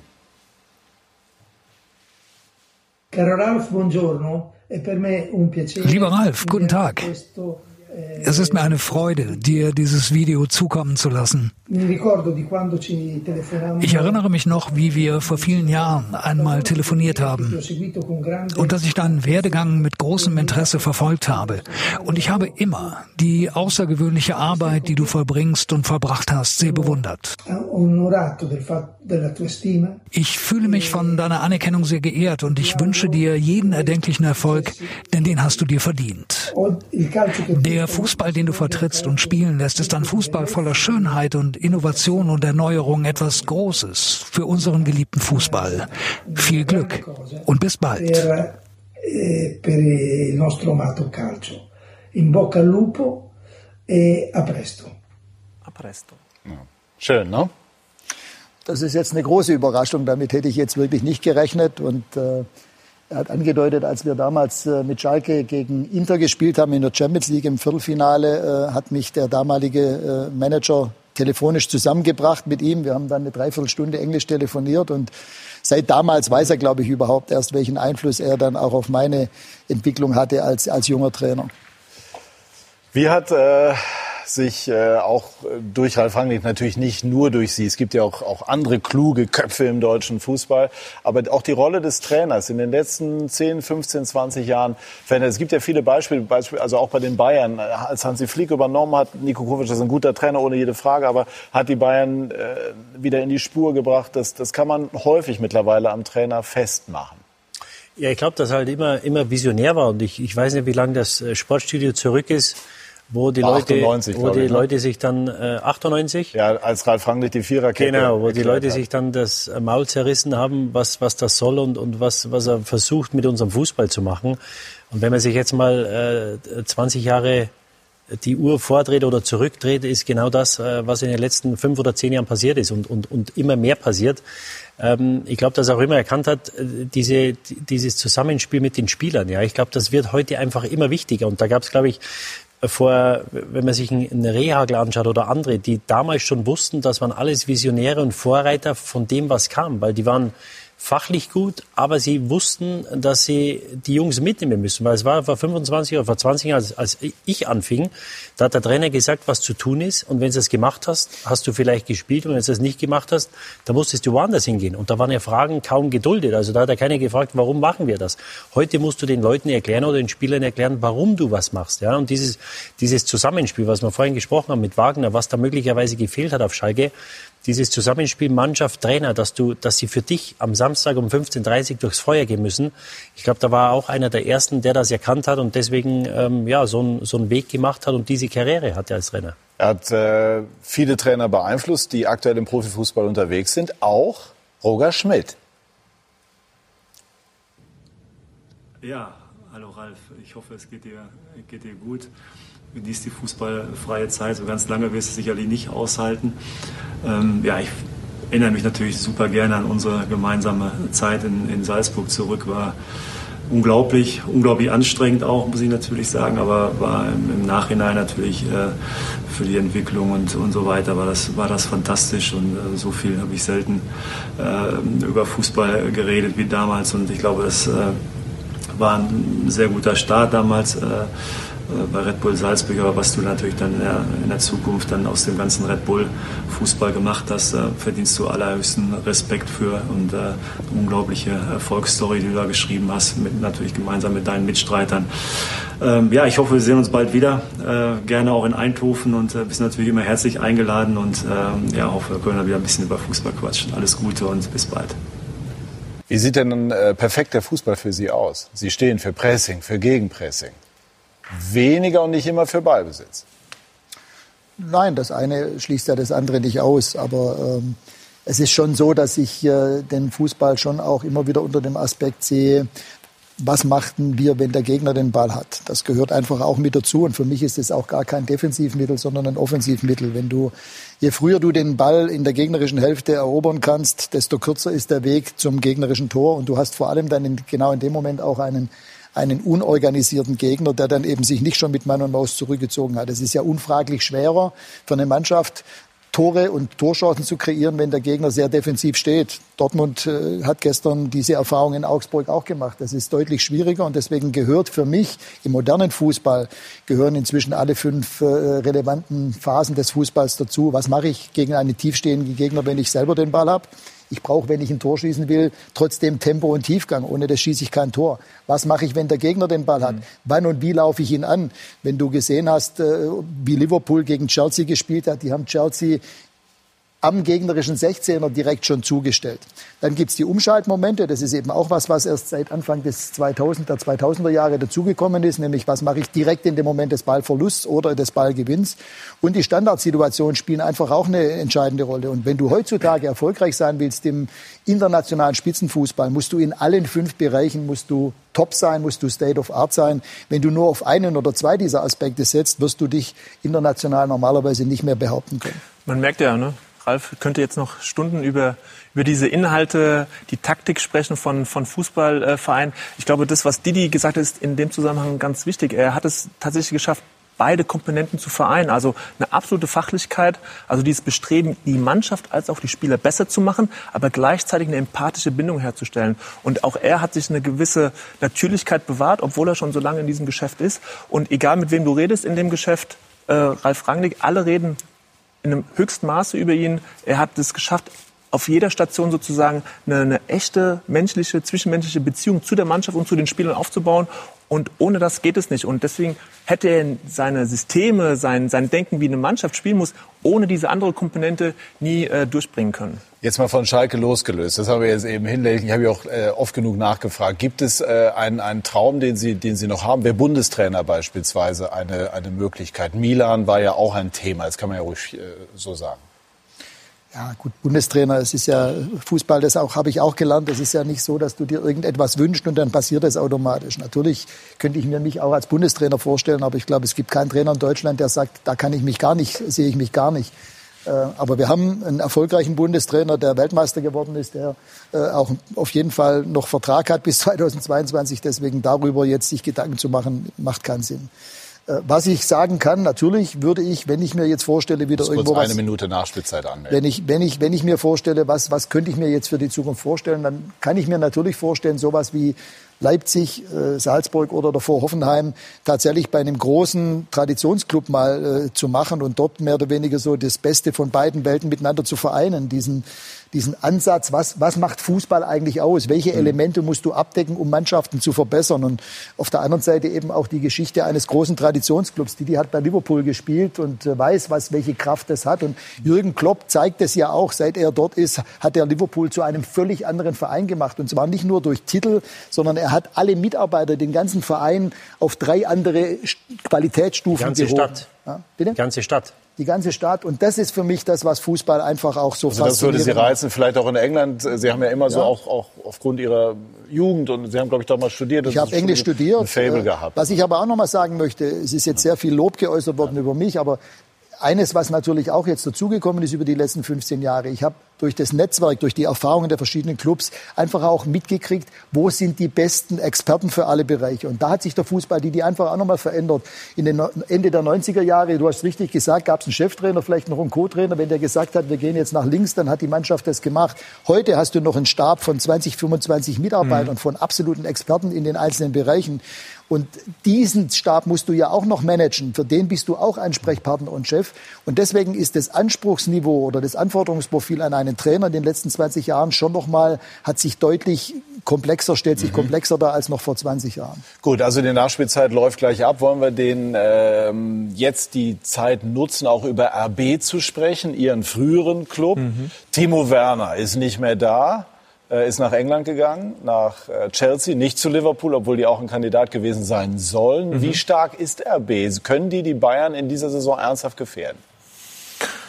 Das ist eine Frage, ja, eine Frage für die Glaskugel. Also, äh, die haben Top-Trainer, äh, die haben eine super Mannschaft, die haben auch äh, in den Spielen ohne Werner jetzt schon in der Champions League in, in der Abschlussrunde mhm. gezeigt, dass sie ohne Werner können. Die haben jetzt einen neuen richtig guten Stürmer dazu bekommen. Also ich kann mir schon vorstellen, ähm, dass sie punktuell den Bayern Paroli bieten können. Die Frage ist immer bei Dortmund, bei Leipzig schaffen sie es über die ganze Saison auch mit diesem Druck klarzukommen. Also sind sie psychologisch so weit? hatte man gestern nicht den Eindruck. Ja, ne? sind genau, sind sie so weit sozusagen diesem Druck standzuhalten. Wir wollen die Bayern herausfordern und das ist am Ende die Quintessenz. Äh, die Bayern, die haben so ein Selbstverständnis, die spielen das runter, die können mit dem Druck klarkommen. Und Leipzig, Dortmund haben in der Vergangenheit gezeigt, dass sie eben noch nicht so weit waren. Und das ist die Frage, schaffen sie es, dieses spielerische Moment, diese Klasse, die sie haben, definitiv Leipzig, äh, das ganze Jahr Woche für Woche auf den Platz zu bringen?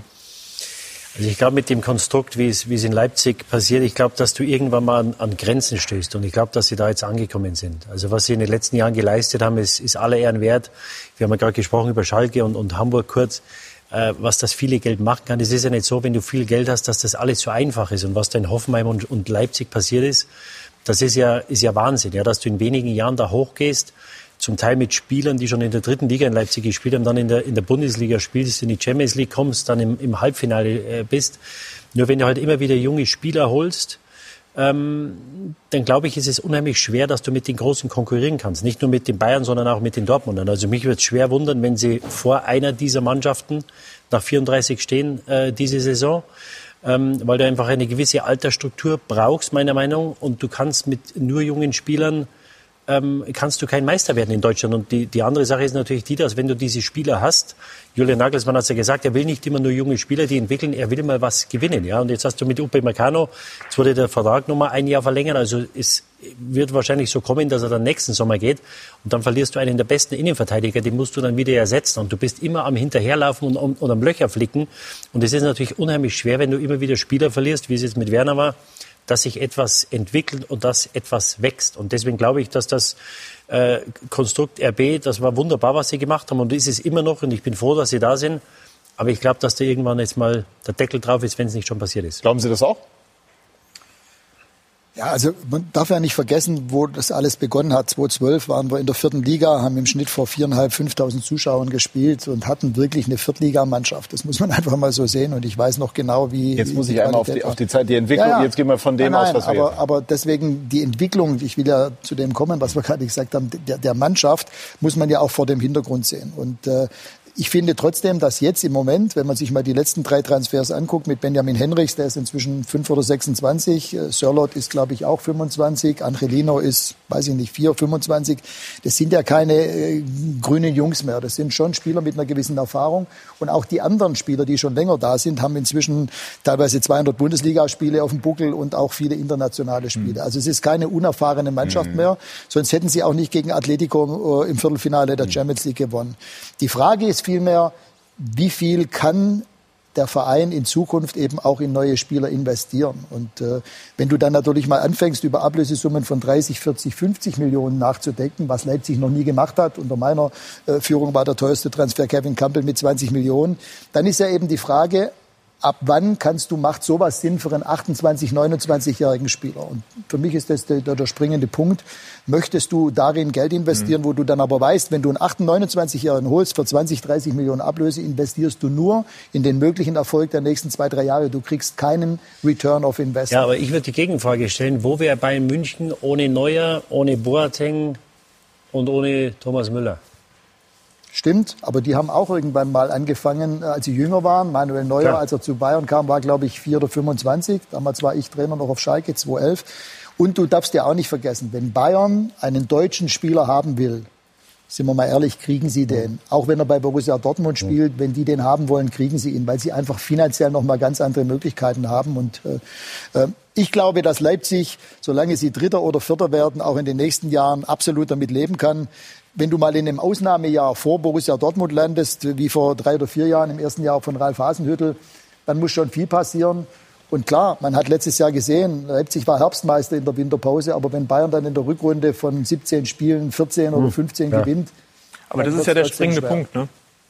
Die Uhr ist abgelaufen. Und wir wollen gleich auch noch über die Bayern sprechen. Und deshalb äh, musste ich sozusagen einmal jetzt hier dazwischen gehen in bester hier, äh, die Bayern spielen heute in Hoffenheim und das Duell können wir auch nennen Hönes gegen Hönes, denn Sebastian Hönes, der neue Hoffenheimer Trainer, der Sohn von Dieter und Neffe von Uli, spielt gegen seinen früheren Verein. Gleich mehr dazu bei SK90, die Unibet Fußballdebatte.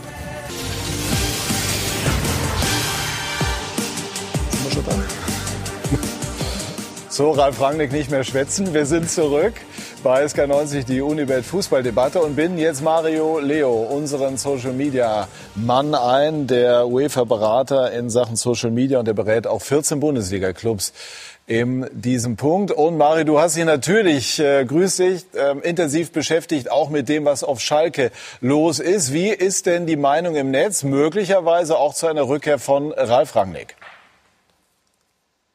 Ja, also die Meinung im Netz ist natürlich sehr intensiv. Ja, das war wirklich die letzten Wochen ähm, schon schon intensiv. Ähm, ich glaube, was man im, im Netz beobachten kann, ist so ein bisschen der Zeitpunkt des Trainerwechsels, der der dort kritisch hinterfragt wird, weil ja der Zeitpunkt ist unfassbar schwachsinnig. Ist, ist einer dieser Tweets, äh, weil man die ganze Vorbereitung eben verloren hat. Das ist zum einen ähm, der Aspekt. Ähm, zu zweiten natürlich eben, ja, haben wir Chuck Norris äh, im Einsatz, der einzige, der es retten kann. Ähm, und ich glaube, bei äh, bei Sky, oder ich weiß, dass bei Sky auch eine, eine, eine Befragung eben läuft, ob Ralf Rangnick der Richtige ist. Und da kann ich zurückgeben, dass die Rückmeldung aus dem äh, Social Net, äh, Social Web die letzten ähm, Tage und, und besonders heute früh natürlich mit der Entscheidung von Schalke 04 David Wagner freizustellen sehr umfangreich und groß ist. Ich lese mal beispielhaft einen vor von Michael Schreiber, der sagte, Ralf Rangnick wäre der einzig perfekte Trainer für Schalke. Er kennt den Club und hat eine klare Vision. Mit seinem Verständnis, seinem Charakter und wer Fußball spielen lassen möchte, könnte er den Club in der Zukunft nachhaltig wieder nach oben führen. Und da, glaube ich, geht es den meisten Schalkern darum, dass es nicht kurzweilig gedacht wird, sondern sehr langfristig. Dankeschön, Mario. Dann gebe ich das jetzt mal einmal äh, nochmal an Ralf Rangnick weiter in aller Zurückhaltung. Aber könnten die Schalker Sie über den Faktor Emotion locken? Ja, ich, ich, ich habe ja auch in den beiden Amtszeiten schon auch ein durchaus persönliches Verhältnis zu den Schalker Fans gehabt, äh, war auf diversen äh, Fanclub-Treffen und weiß deswegen auch, äh, wie die Schalker Fans ticken. Und deswegen kann ich auch mitfühlen, aber am Ende ist es ja jetzt, äh, Jochen Schneider wird sich da sehr viele Gedanken machen, was jetzt kurzfristig passiert. Und über alles andere, glaube ich, haben wir jetzt sehr ausführlich und detailliert ja. gesprochen. Aber die Fans voten auch äh, hier auf Sky und, und äh, 63 Prozent habe ich eben äh, aufs Ohr bekommen, fänden, dass sie die ideale Lösung wären. Das lassen wir jetzt einfach mal so im Raum stehen und sprechen über die Bayern, die heute Nachmittag, die die in Hoffenheim antreten. Sebastian Hoeneß, der in der vergangenen Saison noch für die U23 der Bayern verantwortlich war, ist jetzt dort Cheftrainer und spielt sozusagen auch gegen seine Familie, wenn man so möchte. Ist das ein besonders emotionales Spiel vermutlich mit, für ihn? Mit Sicherheit, mit Sicherheit. Und äh, man spricht ja immer drüber, wenn man so einen Nachnamen hat, ob das eher belastend ist. Und, Was glaubst du? Äh, ja, also helfen, helfen tut's glaube ich nicht. Ja, und deswegen ist ein sehr mutiger Schritt äh, meiner Meinung nach der Hoffenheimer ihn dahin zu holen, weil die dritte Liga, die ist ja unter ganz besonderen Umständen zu Ende gespielt worden letztes Jahr ähm, oder letzte Saison und deswegen ist es ein mutiger Schritt. Er hat einen äh, sehr, sehr guten Start gehabt gegen, gegen Köln mit dem Auswärtssieg und ähm, ja, werden wir sehen. Also ist natürlich eine große Chance. Das Problem, dass ich etwas sehe bei den Hoffenheimern, dass die Erwartungshaltung sehr, sehr groß ist. Also Schreuder hat, glaube ich, letztes Jahr mehr Punkte geholt als Nagelsmann in seiner letzten Saison und musste trotzdem gehen. Also hatte möglicherweise andere Gründe auch.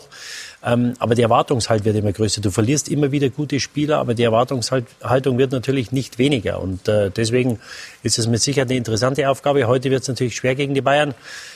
Bei den Bayern muss man mal sehen, die hatten ein sehr hartes Spiel am Donnerstag gegen einen sehr guten Gegner mit Sevilla. Ähm, wie lange halten die Bayern das durch? Also ich, ich mache mal. Ich also nicht nur zwei, heute, sondern auch ja, auf Strecke. Ich, ich habe es vor zwei Wochen schon mal gesagt. Also ich mache mal keine großen Sorgen, aber ich mache mir Sorgen, weil, weil sie natürlich ein, ein Pensum absolvieren müssen oder schon absolviert haben. Wir haben das ja gesehen bei dem Champions League Turnier. Die zwei Franzosen waren im Halbfinale, die hatten eine Pause während Corona, die Liga wurde abgebrochen.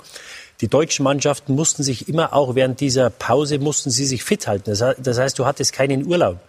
Dann hattest du sieben Tage, glaube ich, nach dem Pokalfinale, nochmal sieben Tage nach dem Champions League-Finale und dann geht's wieder los.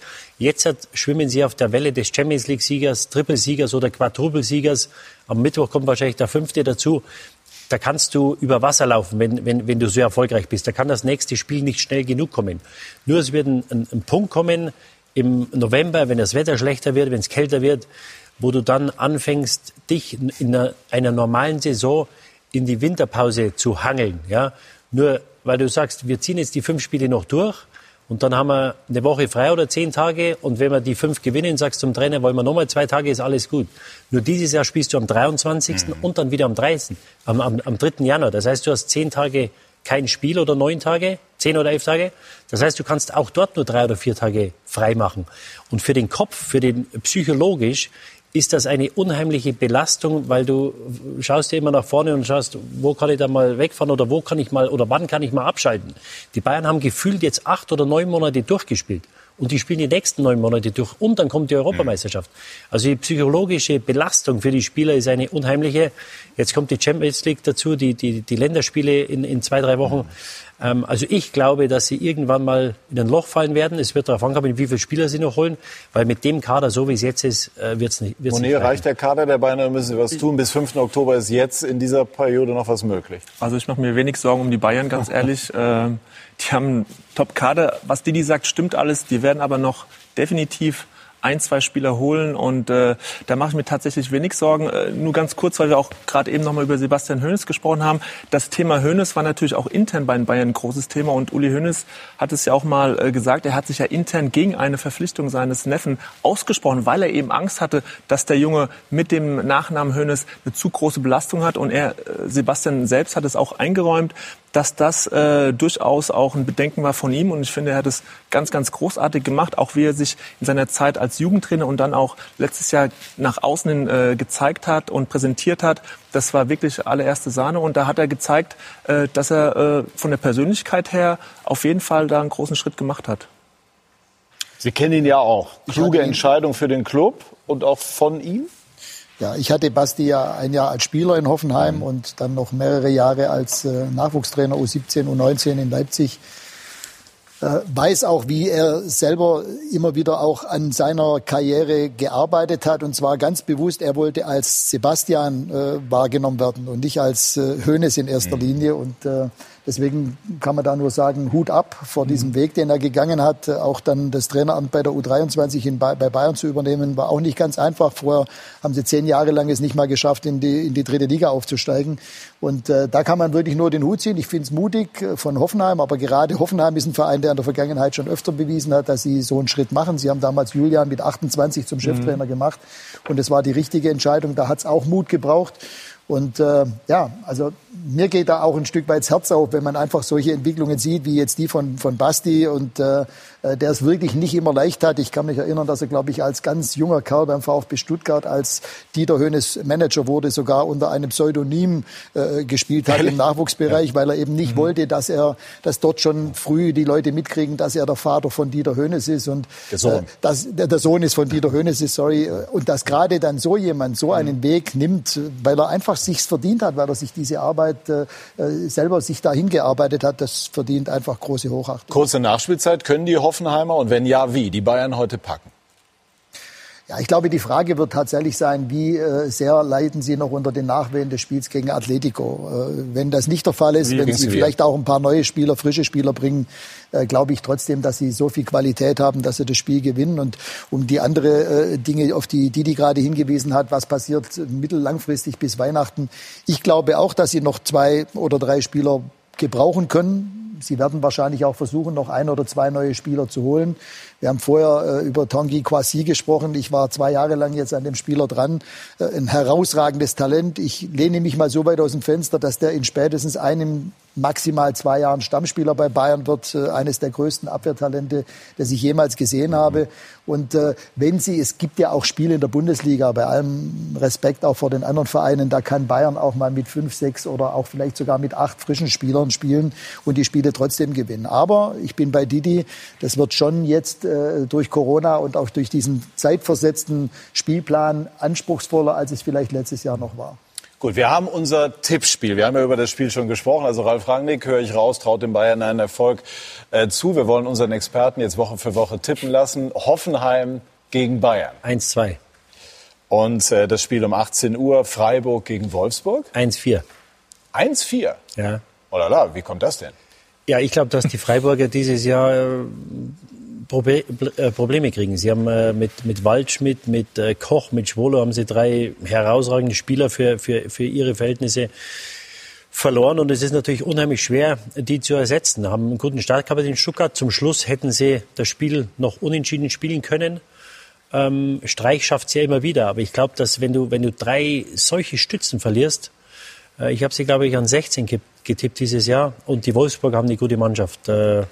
Deswegen glaube ich, dass die Wolfsburger heute den ersten drei einfahren. Gut, dann schaue ich mal umso genauer hin heute ja. Abend auf alle Fälle, Didi. Und Sie schauen äh, natürlich auch, äh, hoffen wir, und wir haben auch ein sehr gutes Angebot. Was läuft wo, liebe Zuschauer? Die Konferenz der zweiten Bundesliga im Anschluss auf Bundesliga 2 und ab 14 Uhr beginnt die Vorberichterstattung auf die Fußball-Bundesliga. Wir haben die Spiele ja eben schon benannt und auch besprochen. Und morgen ab 20.30 Uhr Liverpool gegen Arsenal in der Verzeihung, Premier League. Also tolles Angebot.